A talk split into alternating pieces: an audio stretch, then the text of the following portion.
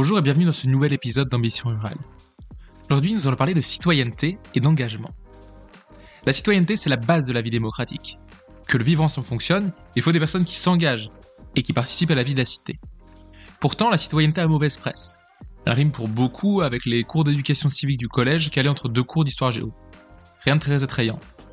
À chaque élection, on entend la même rengaine, une abstention record, et on s'offusque, on culpabilise les citoyens, inconscients qu'ils sont, de ne pas user de leurs droits dans une démocratie en danger. Mais peut-être que le citoyen lui aussi mute, se transforme, est appelé à évoluer. Peut-être qu'au contraire de ce que l'on entend communément, la dimension citoyenne s'élargissait. Et si la citoyenneté se matérialisait d'abord par l'agir, parce qu'elle met en œuvre, et donc par l'engagement Dans ce nouvel épisode, je pars à la rencontre de Laurence Gauthier, une femme pleinement engagée pour les jeunesses, les territoires, qui écrit, initie des projets et accompagne ceux qui s'engagent. Bonne écoute Bonjour Laurence et merci d'avoir accepté de discuter un petit peu avec nous aujourd'hui. Donc toi, tu es avant tout une, femme engagée, une citoyenne engagée, à la tête de, plusieurs associations citoyennes, notamment sur, sur les jeunes et la ruralité. tu mènes plein de projets et tu es aussi directrice de projet, donc tu accompagnes plusieurs projets aussi à se lancer. Donc euh, je te propose pour commencer ce, podcast de nous parler un petit peu de toi, de ce que tu fais, de, de qui tu es. Est-ce que ça te convient? Ça me convient. Je crois que c'est le jeu d'ailleurs. c'est toujours un exercice euh, difficile parce qu'on n'est jamais une seule chose. Mais c'est effectivement par euh, toutes les activités euh, que je peux entreprendre qu'on me connaît davantage. Donc c'est avec plaisir que, que je peux expliquer un peu ce qui me motive et de quoi je suis moteur ou plutôt motrice. en fait, quand, quand je pense à, je me suis jamais dit, euh, je suis une citoyenne engagée. Enfin, vraiment, c'est les autres qui me le disent et, toi en particulier. Mais euh, je, je, je, réfléchis à, à, à, ma depuis mon enfance. Euh, ce qui était important pour moi, c'est de prendre part. C'est-à-dire, euh, si je suis en classe, ben je participe. si je suis à la cour de récré, très peu pour moi d'être solitaire. Et donc, si plus tard, pendant mes études, ben je fais des actions. donc, j'ai j'ai intrinsèquement une nature qui, euh, face à la réalité, euh, aime euh, entreprendre, se dire tiens, mais ça on le fait toujours comme ça et pourquoi est-ce qu'on le ferait pas autrement? Parce que ça me paraît pas optimale. Et donc, euh, ce chemin-là, je l'ai mené euh, dans ma vie professionnelle, euh, aussi dans la communication, en, en, poussant, en aidant, en accompagnant des, des, entreprises qui se créent. Donc, c'est vrai que je pense que l'entendement généralisé, quand on dit projet, on pense plutôt à des projets d'entreprise et peut-être la nouveauté ou, ou, ce qui m'importe moi c'est de me dire qu'en fait chacun est, est, peut entreprendre euh, pour sa vie locale, pour son environnement, euh, et, et, et, donc cela devient de l'engagement. Mais c'est tout simplement euh, une responsabilité, une manière d'être au monde et de se dire, bah, là où je suis, euh, même si c'est une petite chose, s'il y a quelque chose qui me, qui me qui m'interpelle, qui me met en colère, qui, qui, qui me déçoit, euh, je, je, peux contribuer euh, avec ce que je suis, ce que je sais, ce que je vois, et avec les autres, à faire quelque chose de mieux. C'est tout simplement ça. C'est vrai que on a beaucoup tendance à, appréhender euh, l'entreprendre euh, sous, euh, sous l'égide très, très, très start-up, très, très professionnel. Mais en fait, la citoyenneté, c'est peut-être aussi une manière, une manière d'entreprendre. Être citoyen, c'est un petit peu être entrepreneur bah, de la démocratie, entrepreneur de son territoire et chacun à son échelle, chacun à son échelle finalement.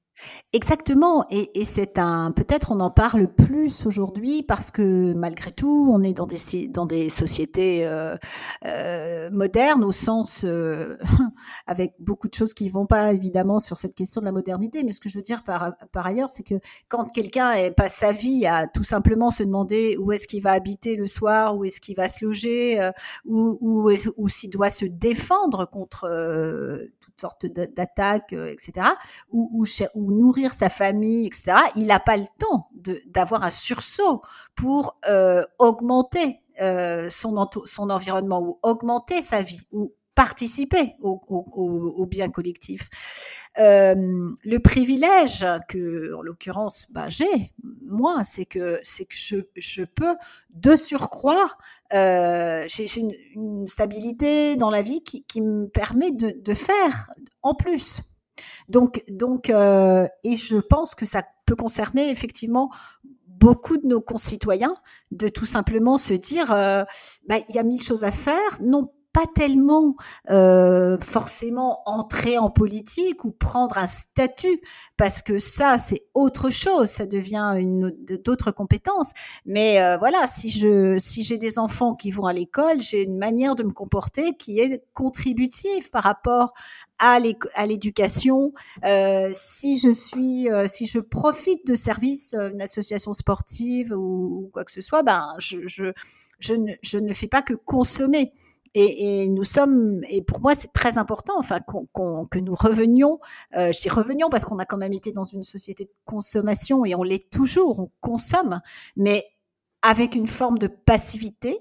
Et là, euh, l'enjeu pour moi aujourd'hui, c'est que euh, beaucoup de personnes passent du consommateur au citoyen, et dans le citoyen, je mets l'acteur, l'acteur euh, de la du bien collectif, mais encore une fois, sans lyrisme, euh, c'est vraiment tout simplement euh, se comporter en, être euh, responsable. Quoi. Je, trouve que le mot responsabilité n'est pas assez souvent convoqué dans, nos, dans, nos, dans notre vie d'aujourd'hui. C'est vrai qu'il y a un lien assez direct finalement entre bah, cette vision de société de consommation qui va un petit peu à l'encontre de l'engagement puisqu'on va plutôt profiter plutôt que s'engager. Et euh, on a souvent une vision justement des, territoires ruraux où il y a globalement peu d'engagement, des, territoires assez amorphes. Euh, euh, toi, tu luttes un petit peu à contre-courant de ça. Et j'aimerais bien voir ton regard sur justement l'engagement citoyen au cœur des zones rurales. Puis je pense aussi que le, citoyen en zone rurale a, une, a une, un rôle un petit peu clé, un peu la clé de voûte aussi du dynamisme local, donc euh, voilà, comment est-ce que tu apprends tout ça? Ben, alors, c'est marrant, effectivement, qu'on pense que dans les territoires ruraux, il y ait moins d'engagement. Euh, moi, je trouve que c'est un peu l'inverse parce que justement, comme il y a moins de services publics et moins de et moins de propositions. Par exemple, si on prend la culture et la jeunesse, euh, ben, typiquement, euh, il y a moins d'offres culturelles euh, dans les territoires ruraux. Mais en même temps, il y a probablement plus de jeunes qui s'organisent pour se retrouver, peut-être euh, faire de la musique, euh, parce qu'il y a des espaces qu'on n'a pas forcément en ville. Et, et, et moi, je l'ai bien ressenti quand on a, j'habitais 15 ans à Marseille, nos, trois enfants sont nés à Marseille, et quand, quand je, le, je suis arrivée ici dans ce petit village de Saône-et-Loire, c'est un choix parce qu'il y avait Internet et, et le TGV pas loin, hein, je, et qu'on voulait se rapprocher de la nature, avoir un jardin potager, etc eh bien, j'ai bien vu que pour mon, mon, aîné qui avait à l'époque 11 ans, euh, il commençait à être sollicité quasiment tous les samedis pour aller au cinéma. Et, et, je commençais de batailler en disant mais non tu vas pas aller tous les samedis au cinéma. Bon bah là d'un coup il n'y avait pas de cinéma. De toute façon c'était nous qui devions euh, l'emmener donc euh, ça limitait les choses. Et donc je veux dire par là que finalement on est obligé d'entreprendre pas forcément s'engager mais euh, il y a moins de choses, donc il y a moins de trucs à faire. Donc déjà arrive un peu l'ennui, ce fameux ennui qui, qui euh, de mon côté était détestable quand j'étais petite euh, aussi en village, mais dont on reconnaît les bienfaits aussi parce que ça permet de de, bah, de prendre plus de temps, d'écouter, d'observer, de, voilà. Donc et après on est obligé de d'entreprendre. De, donc je crois vraiment que dans les territoires ruraux, euh, ce sont des espaces qui, si comme ça, au premier regard, on pourrait penser que les gens sont moins engagés. En fait, ils sont, euh, en tout cas, une génération euh, l'est beaucoup engagée parce que euh, parce que les associations, ils sont très vivantes et il suffit d'ouvrir un canard local, n'importe quel petit journal local pour voir que ben, les anciens se retrouvent. Euh, la salle des fêtes est quasiment pleine tous les week-ends. Euh, et, et, et, si euh, quand ça n'arrive plus, c'est que le, le, territoire rural est devenu urbain. C'est-à-dire que on a aujourd'hui des territoires urbains, des territoires ruraux, pardon, des villages, des bourgs, des petites communes qui n'ont plus la vie d'avant parce qu'il n'y a plus de gens qui travaillent, puisque historiquement, dans n'importe quel bourg, il y avait au moins des agriculteurs, il y avait au moins des artisans, des maréchals ferrants, enfin bon là je vais... Des maréchaux ferrants, je sais plus, j'en dis un des maréchals ferrants, je sais plus si ça s'accorde. J'aurais dit maréchal, mais on a l'idée. on a l'idée. En tout cas, des couturières, etc. etc. Et, et là, euh, ben, certains villages n'en ont plus et, se sont vidés parce que les gens vont à l'extérieur et font des kilomètres et donc ils ne vivent plus. Donc tout ça pour dire que de manière naturelle, un territoire rural, quand les gens le réinvestissent avec une activité locale et avec le développement d'une économie locale, et c'est ce qui est en train de se passer, puisqu'on a maintenant aussi une génération qui vient y travailler euh, avec le télétravail ou dans des lieux de coworking, etc., eh bien, on retrouve plus facilement de l'espace, euh, du temps et du, une capacité d'entreprendre, euh, parce que tout est à faire. Oui, parce que finalement, euh, le, là où tu vas avoir du dynamisme en ville, c'est un dynamisme qui est, très, qui est très entrepreneurial aussi, mais dans le sens plutôt pécunier. C'est des structures qui se créent, c'est des business qui se créent finalement. Bah oui. en, en, zone rurale, t'as pas ça, et le seul dynamisme que tu crées, c'est un dynamisme qui est plutôt de l'ordre associatif. Oui, et puis tout est cher en ville. Donc, par exemple, euh, par exemple les, les, les, business, comme tu dis, les, les créations d'entreprises en ville, tout de suite, euh, à part euh, bah, dans des incubateurs extra, mais justement, très vite, le loyer est cher, très vite, en compétition, en concurrence avec d'autres sociétés plus importantes, alors que effectivement, dans les territoires ruraux et non métropolitains, il y a encore de la place pour des initiatives qui peuvent, si elles sont bien pensées, euh, aller vers de l'économie sociale et solidaire. Et, la plupart des projets euh, intéressants, euh, que ce soit l'inclusivité ou, les systèmes de covoiturage, etc., etc., ben, l'entraide en fait, tout ce qui génère une activité par l'entraide et par le bien commun. enfin par les services qu'on met en commun, enfin, moi, je trouve qu'en ce moment, il y a beaucoup plus de choses intéressantes euh, dans les territoires euh, ruraux à, regarder, à observer et à accompagner.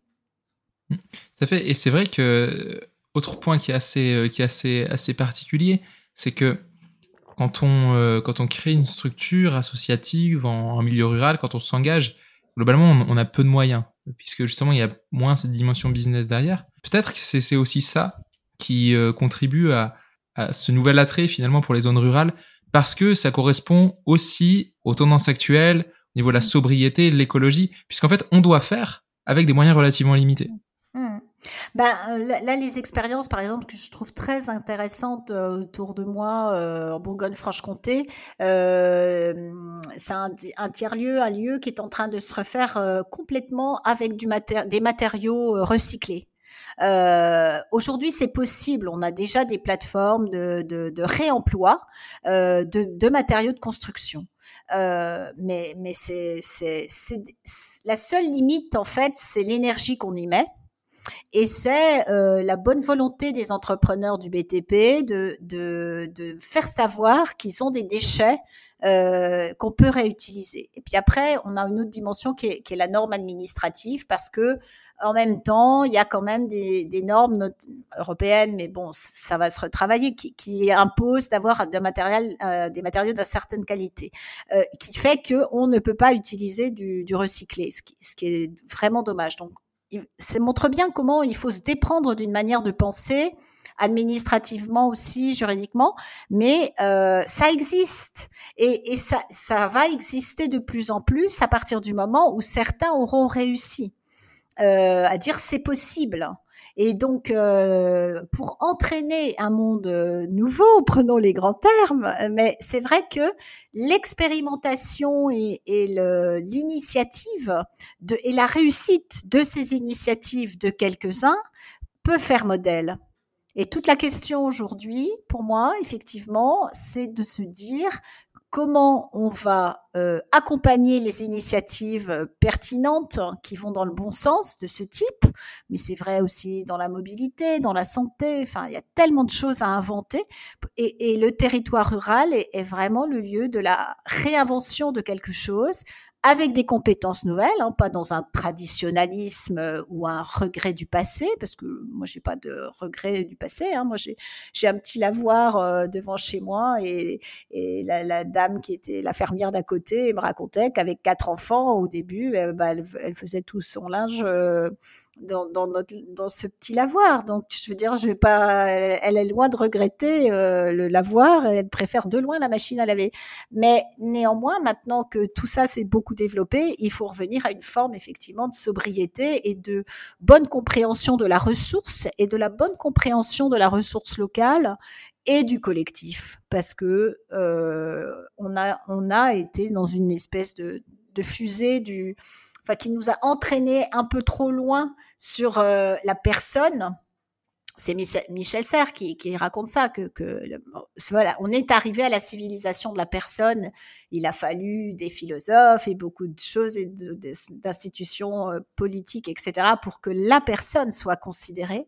C'est bien, mais maintenant, le nouvel enjeu, c'est le vivre ensemble de ces personnes. C'est comment ces les personnes qui sont respectées, normes, enfin, au mieux. Hein, je ne dis pas que toutes les personnes qui, qui, vivent sur notre sol, hélas, soient suffisamment respectées. Je dis simplement que quand même, la société s'émeut euh, plus si le, les droits de la personne et du droit humain ne sont pas respectés, mais que maintenant, l'enjeu, c'est euh, qu'on vive en, mieux ensemble et, et, et qu'on sache articuler ensemble nos actions et, et nos volontés euh, sur un périmètre euh, j'allais dire d'attachement, parce que c'est vrai que c'est ce que j'appelle un périmètre d'attachement. Et, euh, nos périmètres d'attachement euh, ont beaucoup évolué par rapport à avant.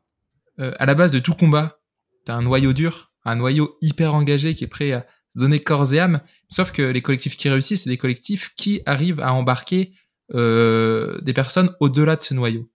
Et, et, toi, ton rôle, c'est aussi d'aider à faire ça donc sur euh, deux thématiques un petit peu plus euh, un petit peu plus approfondies qui mêlent la ruralité d'un côté et puis aussi les, jeunes de l'autre. Alors qu'est-ce qui pour toi euh, est important au moment où on crée un collectif et comment en fait faciliter cette création là Alors la raison pour laquelle je me suis beaucoup intéressée à ça, c'est que j'ai été pendant euh, les cinq dernières années très euh, facilitatrice et accompagnatrice de projets citoyens et de causes. Et donc, ça m'a amené à, observer beaucoup ce qui faisait effectivement le moteur et, et au contraire euh, ce qui faisait les, les, freins. Et donc, euh, j'ai tiré euh, de cette expérience avec d'autres personnes huit autres témoins qui eux-mêmes ont mené leur cause, hein, les uns dans, l'inclusivité, les autres euh, dans la mobilité, euh, leur, expérience de euh, qu'est-ce qui m'emmène, qu'est-ce qui m'embarque et qu'est-ce qui me freine? Et, comment est-ce que je mets en action? Parce que tu as bien raison, on a connu des grandes figures militantes qui, qui, savent influencer, etc. Mais tant qu'elle reste seule, le combat a des chances d'être perdu. Euh, tout simplement parce que, euh, par exemple, face à un pouvoir politique, euh, le fait d'être seul euh, te laisse quasiment aucune chance de parvenir puisque tu es une victime très vite euh, vulnérable. Euh, voilà, on sait tous la force des collectifs, que ce soit les, les, les maires russes, que ce soit la révolution en Tunisie qui a commencé avec les bergers et leurs et leurs smartphones qui se sont rassemblés. Enfin, voilà. Donc il y, a, effectivement la, dynamique du collectif qui est nécessaire. Alors après, euh, pour, euh, pour ce que je pense de ce qui euh, de ce qui fait qu'on qu arrive à s'engager dans un collectif et qu'on qui fait qu'on arrive à s'engager la, la, la, la, pierre fondamentale, le ressort premier, c'est déjà tout simplement de savoir qu'on peut. et, et, et, ça, c'est fondamental parce que en fait, si on interroge euh, notamment des jeunes, il y a plein de jeunes qui vont dire bon non, nous on peut pas, on peut pas parce qu'en fait on n'est pas considéré. Et donc euh, la non reconnaissance, enfin ce qu'on appelle les invisibles, mais c'est vrai que euh, c'est ce qui s'est passé aussi un peu avec les gilets jaunes, et pas qu'un peu. Le fait qu'on soit invisibilisé fait penser que de toute façon, quoi qu'on fasse, ça ne servira à rien. Donc la première pierre pour bâtir un collectif et de l'engagement, c'est vraiment la reconnaissance de sa valeur propre auprès de soi-même parce qu'en fait, c'est pas auprès de l'autre qu'il va falloir le faire, c'est auprès de soi. C'est-à-dire reconquérir sa fierté d'être, euh, sa, sa, capacité d'agir, y croire en soi. Et ça, c'est pas gagné. C'est pas gagné parce qu'on a beaucoup de gens qui ont été ou notamment dans le système scolaire, des jeunes là, qui on a appuyé sur la tête, ou bien dans le rural, beaucoup de gens qui ont perdu leur fierté combien de fois j'ai eu des discussions dans les, dans les territoires ruraux, dans les campagnes, pour leur dire, mais c'est votre. Moi, je, je, je, dis que parfois, là où je vis, c'est du luxe parce que euh, c'est un endroit qui est quand même encore beaucoup de biodiversité, qui est quand même bien raccordé, etc. Donc, et d'ailleurs, on, candidate au, patrimoine de l'humanité UNESCO pour la qualité des paysages et du rapport entre les humains, les paysages et la nature et les animaux.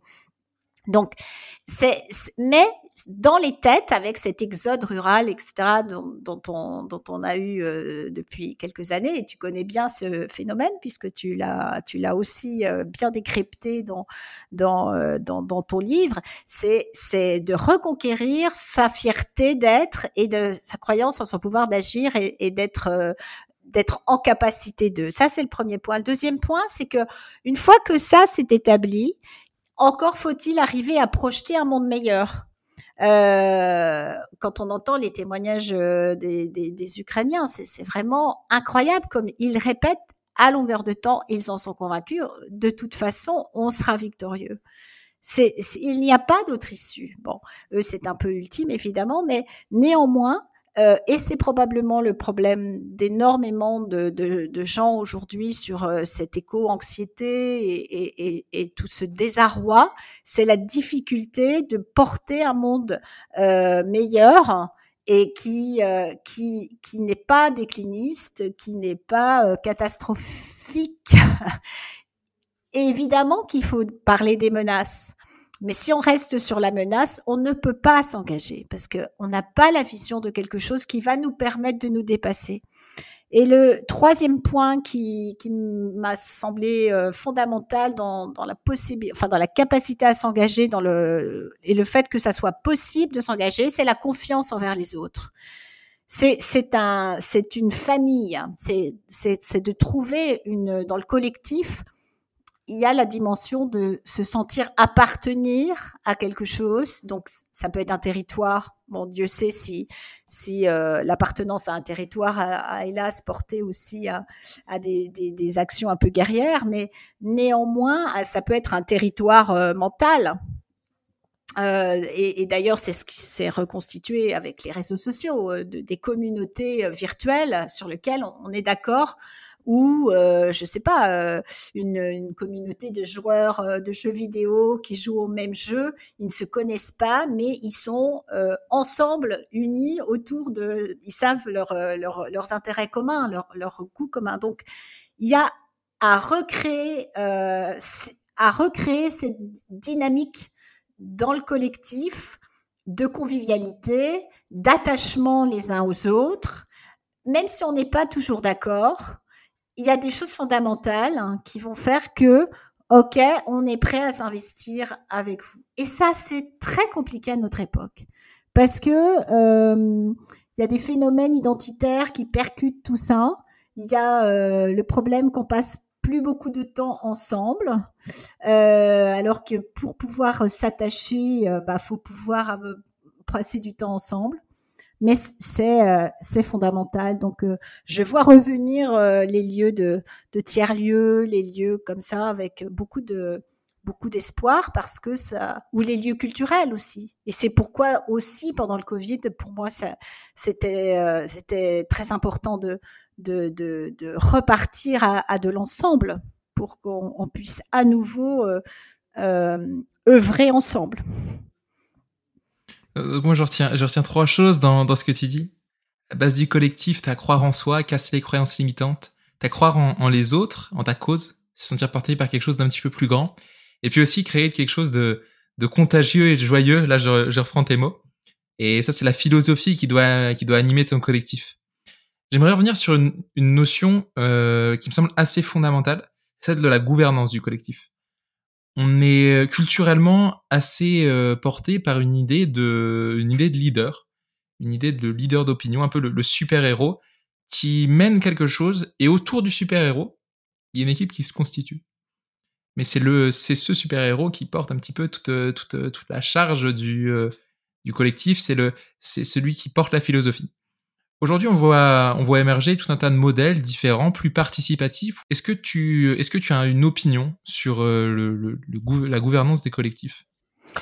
Oui, j'ai plutôt un idéal.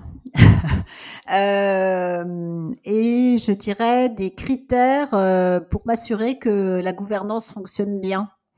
Euh, mais ce qui me vient à l'esprit en premier euh, quand tu parles de ça, euh, c'est que un, je pense que pour que le collectif marche, c'est vrai qu'il faut un leader. Euh, il y a quelque chose de l'ordre du magnétisme et dans le, dans le règne animal, il y a quand même toujours un leader. Et aussi parce que le leader, il a une importance pour que les autres s'agrègent autour et se reposent sur le leader.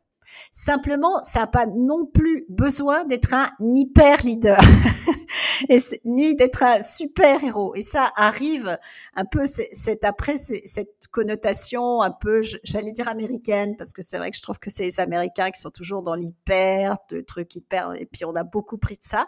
Non, on a juste besoin d'un quelqu'un qui prend ultimement la décision sur des désaccords, sur euh, et qui et des fois doit le prendre vite.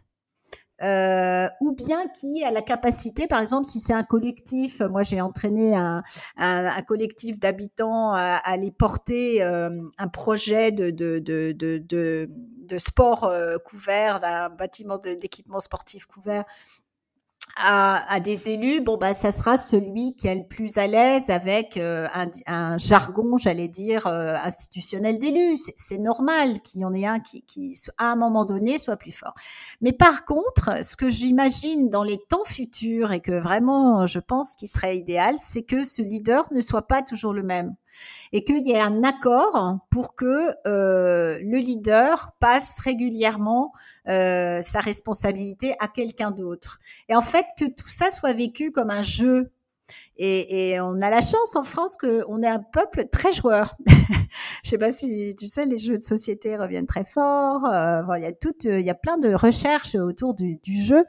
Et, et, et si on, on revient au jeu, à la dynamique encore du, du, jeu, du groupe, etc., ben, euh, c'est moins, euh, les gens vont moins se prendre la tête, j'allais dire, et, et, le pouvoir va disparaître parce que on sait que pendant un temps, on prend un rôle de leader, mais qu'après, on ne sera plus le leader, on le passe à quelqu'un d'autre. Et, et, donc, je, je, je pensais à ça parce que je lisais un truc sur les moutons et donc, euh, c'est comme ça que fonctionnent les troupeaux de moutons. on a beau dire, hein, troupeau de moutons, euh, il faut qu'il s'organise, euh, qu'il aille. Alors, il a un berger, mais apparemment, il y a, il y a toujours une, tête de mouton. Enfin, il y a c'est pas toujours la même qui est leader, qui est la, tête du troupeau. ça, ça, passe de l'un à l'autre, mais euh, instinctivement, j'ai pas compris trop comment ça marche, mais en tout cas, ils comprennent très vite qu'il y en a un qui prend le lead, hop, ils le suivent, et après, c'est un autre. Et finalement, c'est bien, parce que euh, je pense que ça permet à, chacun d'exercer, si on repart euh, dans la dans l'espèce euh, humaine, ça permettrait, moi j'imagine, à l'idéal, dans quelques années, dans un dans un village, ben pendant six mois, on dit, ben c'est machin, ou une telle qui va être mère euh, qui va devoir porter la responsabilité et, prendre les décisions finales. Et puis L'année d'après, ça sera quelqu'un d'autre et on pourrait imaginer que c'est même euh, choisi par un comité, etc. Parce que en ce moment, on entend beaucoup que les maires euh, sont très fatigués dans les dans les territoires ruraux et je pense qu'effectivement, ils sont très fatigués parce que une partie de la population leur, leur dit c'est le maire, c'est toi le responsable et tu me dois tout un peu de manière euh, capricieuse, enfin euh, presque parentale, quoi, en disant bah t'as voulu être maire, bah maintenant que t'es élu, tu te démerdes avec les problèmes. Et, et, et, beaucoup deviennent exigeants. Alors qu'en fait, euh, le maire, il, est au service, ok, mais il n'est pas non plus, comment dire, il n'est pas assujetti à cette tâche. Donc voilà, je, je ne sais pas si c'était clair, mais je pense qu'il y a encore plein de modèles euh, d'organisation à, trouver pour, euh, pour dynamiser les, collectifs, effectivement. Ok, il est question de démocratiser l'engagement finalement. Euh, leur, en tout cas, cesser de se plaindre. ça, s'il y a bien un truc qui m'exaspère, c'est ça. Il y a des raisons honnêtes de se plaindre pour des tas de gens, franchement. Mais souvent, ils se plaignent pas, eux, ceux qui ont des vraies raisons de se plaindre. Mais je veux dire, plutôt que de râler, en disant les autres ils font pas ça, euh, moi j'arrive pas à ça, etc. De se dire concrètement, euh, c'est que je m'y suis encore mal pris si ça marche pas. Et l'autre aspect de la démocratisation, oui, je suis complètement d'accord là-dessus. Je trouve qu'il n'y a pas d'école de la fraternité, il n'y a pas vraiment d'école de la liberté, ni de l'égalité, ni de la fraternité, pour une raison que euh, jusqu'alors on confiait de manière un, peu euh, intrinsèque, enfin implicite, à l'éducation nationale, euh, l'éducation citoyenne. Euh, ça, c'était au tout début hein, de l'école. Et on s'est plus posé la question de. Après, ça a été plutôt l'école de la connaissance et, maintenant, on a un vide, pour moi, il y a encore quelque chose qui n'existe pas fondamentalement euh, en proximité, qui est l'école de euh, du vivre ensemble, de la citoyenneté, euh, de, de d'où mes espoirs de, réaliser des, incubateurs d'initiatives citoyennes et de fraternité pour ne serait-ce que réfléchir à tout ça et se situer de dire mais moi, euh, comment je me comporte par rapport à tout ça? Et puis euh, faire une vraie célébration de, du passage à, l'âge adulte, enfin euh, à l'âge adulte au sens à l'âge citoyen, à l'âge euh, on peut déjà contribuer par des tas d'actions, des, des, missions d'intérêt général, hein, c'est ce que suscite d'ailleurs le SNU, le Service national universel, et après les missions d'intérêt général qu'on fait entre 15 et 18 ans, qui, qui, qui sont d'ailleurs difficilement accompagnées parce qu'il n'y a pas vraiment les organismes pour, donc c'est pour ça que je pense qu'il faut encore continuer de déployer tout ça. Mais euh, à 18 ans, ça devrait être euh, quelque chose de très fort. De dire, ben voilà, ça y est, je suis un citoyen à temps plein et, comment, comment, je vais, comment je vais vivre ma citoyenneté? Tu as écrit un livre qui, qui donne beaucoup d'exemples, hein, de, beaucoup de beaux exemples de, de, projets qui se sont faits avec comme valeur commune cette fraternité. Ça s'appelle Faire République dans tous les territoires, petit traité pour nourrir la citoyenneté dans nos ruralités. Donc, euh, est-ce que tu peux nous, parler un petit peu de, de, ce livre? Et puis, on va bientôt arriver au bout de ce podcast et peut-être nous donner quelques petits, euh, quelques petits conseils de lecture euh, ou de film ou de ce que tu veux. Oui, alors oui, ce, ce livre, ça m'est venu parce que je voyais des gens qui faisaient beaucoup de choses et qui, et qui que j'avais pu suivre ou, et qui, par exemple, je, je pense à, à, Sylvie qui, qui, donnait des cours euh, de langue euh, tous les samedis matins dans son village, simplement pour ouvrir l'horizon des, des, enfants, qui a fait ça pendant 20 ans. Moi, je trouve que c'est incroyable d'avoir cette passion-là. De, de, de, enfin voilà. Et, et, mon objectif, il était, enfin mon choix, il était vraiment de prendre des gens euh, qui ne sont pas élus, qui n'ont pas de pouvoir justement, qui n'ont pas de statut et de voir comment, malgré tout, il parvenait à faire quelque chose, c'est-à-dire euh, à, à, à ce qui est de l'impact, et aussi, même à la limite, même à ne pas faire, c'est-à-dire que c'est intéressant aussi de regarder ce qui les empêche. Et ça, c'est quand euh, quand je travaille euh, sur le terrain et que je je, je m'approprie euh, des, des, préoccupations, des causes, etc. sur un territoire donné, c'est vraiment la question qui, qui compte. C'est qu'est-ce qui vous empêche? Et c'est quelque chose qui me fait penser donc à un livre que je, je recommande aussi que j'ai beaucoup aimé qui s'appelle Être à sa place. C'est une une philosophe psychologue, je sais plus si c'est Claire Marin ou Claire Martin, mais je crois que c'est Être à sa place. Voilà, c'est Claire Marin.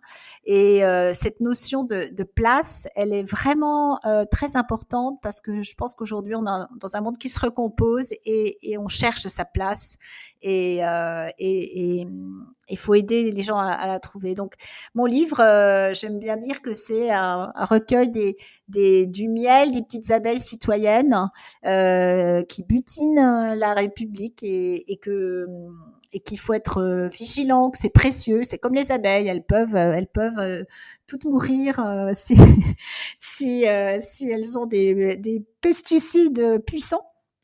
Et la, la, la, dernière chose, parce que je veux vraiment rester sur une note euh, très positive et, et euh, tout, en, tout en reconnaissant la difficulté de, de, cet engagement citoyen et de ce collectif citoyen, c'est que je pense, je l'ai pas encore vu, mais là il y a un film qui sort qui s'appelle Les Petites Victoires de Mélanie Offret euh, qui, qui, parle d'un d'une école qui, qui risque, une école rurale qui risque de fermer. Et cette comédienne, elle joue le rôle d'un maire, de la mairesse, et elle est aussi institutrice de village. Et elle racontait dans un interview que quand elle a reçu le scénario, elle se dit oh bon non, euh, c'est pas possible qu'un maire fasse tout ça, euh, n'importe quoi. Ils ont un peu exagéré là. Et en fait, elle a été euh, vivre dans chez, avec des amis, des gens qui ont lui indiqué la vie d'un maire. Et, en fait, si. Et, et, ce, film, je pense que ce qu'il montre, c'est que toute petite victoire a de l'importance. C'est-à-dire que c'est un peu commun, on dit toujours faut apporter sa pierre, etc. Mais c'est vraiment vrai. C'est-à-dire que si vous prenez euh, quelqu'un qui a une petite victoire dans, sa vie, euh, qu'il a fait quelque chose qui lui a semblé euh, en phase avec ses valeurs, avec et qu'il y est arrivé, c'est énorme parce qu'après ça, ça le remet en confiance et, c'est pourquoi je m'intéresse tellement aux jeunes, tellement à, à, ces incubateurs de proximité, parce que euh, après il y a un petit déclic et après euh, on peut aller très très loin. Merci beaucoup euh, Laurence pour, euh, pour ce partage, cette, cette belle ode à la, à la citoyenneté et à l'engagement. Donc peut-être qu'on on peut rappeler le, le nom des, associ des, associations dans lesquelles tu es, euh, engagé, donc qui œuvrent sur ces, sur ces thématiques-là? Ouais, alors euh, je suis, j'ai créé avec des amis, euh, typiquement sur le territoire charolais-brionnais, Hello les femmes, euh, pour euh, révéler, valoriser les personnalités féminines qui auront marqué le, le territoire charolais-brionnais, parce qu'elles auront, euh, elles, elles peuvent être source d'inspiration euh, pour nous tous aujourd'hui et nous toutes, mais, mais nous tous aussi. Et donc la prochaine rencontre, elle est le 14 avril en l'hommage à Françoise Héritier. Mais je suis aussi, euh, je m'occupe du développement des territoires pour l'association Territoire solidaire d'avenir, qui, justement euh, place la jeunesse euh, le plus possible dans les instances de décision. Et là, on a lancé une grande démarche pour enquêter sur, avec les jeunes, euh, par des territoires euh, en proximité sur et si je m'engageais Qu'est-ce que c'est que l'engagement aujourd'hui des jeunes euh, Comment ils en parlent Qu'est-ce qu'ils veulent Qu'est-ce qu'ils aimeraient qu'on fasse Et avec déjà 12 territoires engagés dans toute la France, on va on va essayer de, de faire de pérenniser cet accompagnement et, et, de le mettre en exergue le 13 mai, qui est la journée nationale de la citoyenneté et de la fraternité. Euh, voilà, je pense que j'aurais d'autres engagements associatifs. Et puis, j'ai créé aussi Ruralliance, euh, qui, qui, est pour les élus des territoires ruraux, avec lequel euh, on discute euh, avec toi, Corentin, avec Ambition Rurale. Enfin, voilà, c'est c'était les, les, les, trois initiatives qui me portent beaucoup en ce moment. En tout cas, merci beaucoup, Laurence. Puis bah, je, te dis, je te dis à très bientôt. À bientôt, Corentin.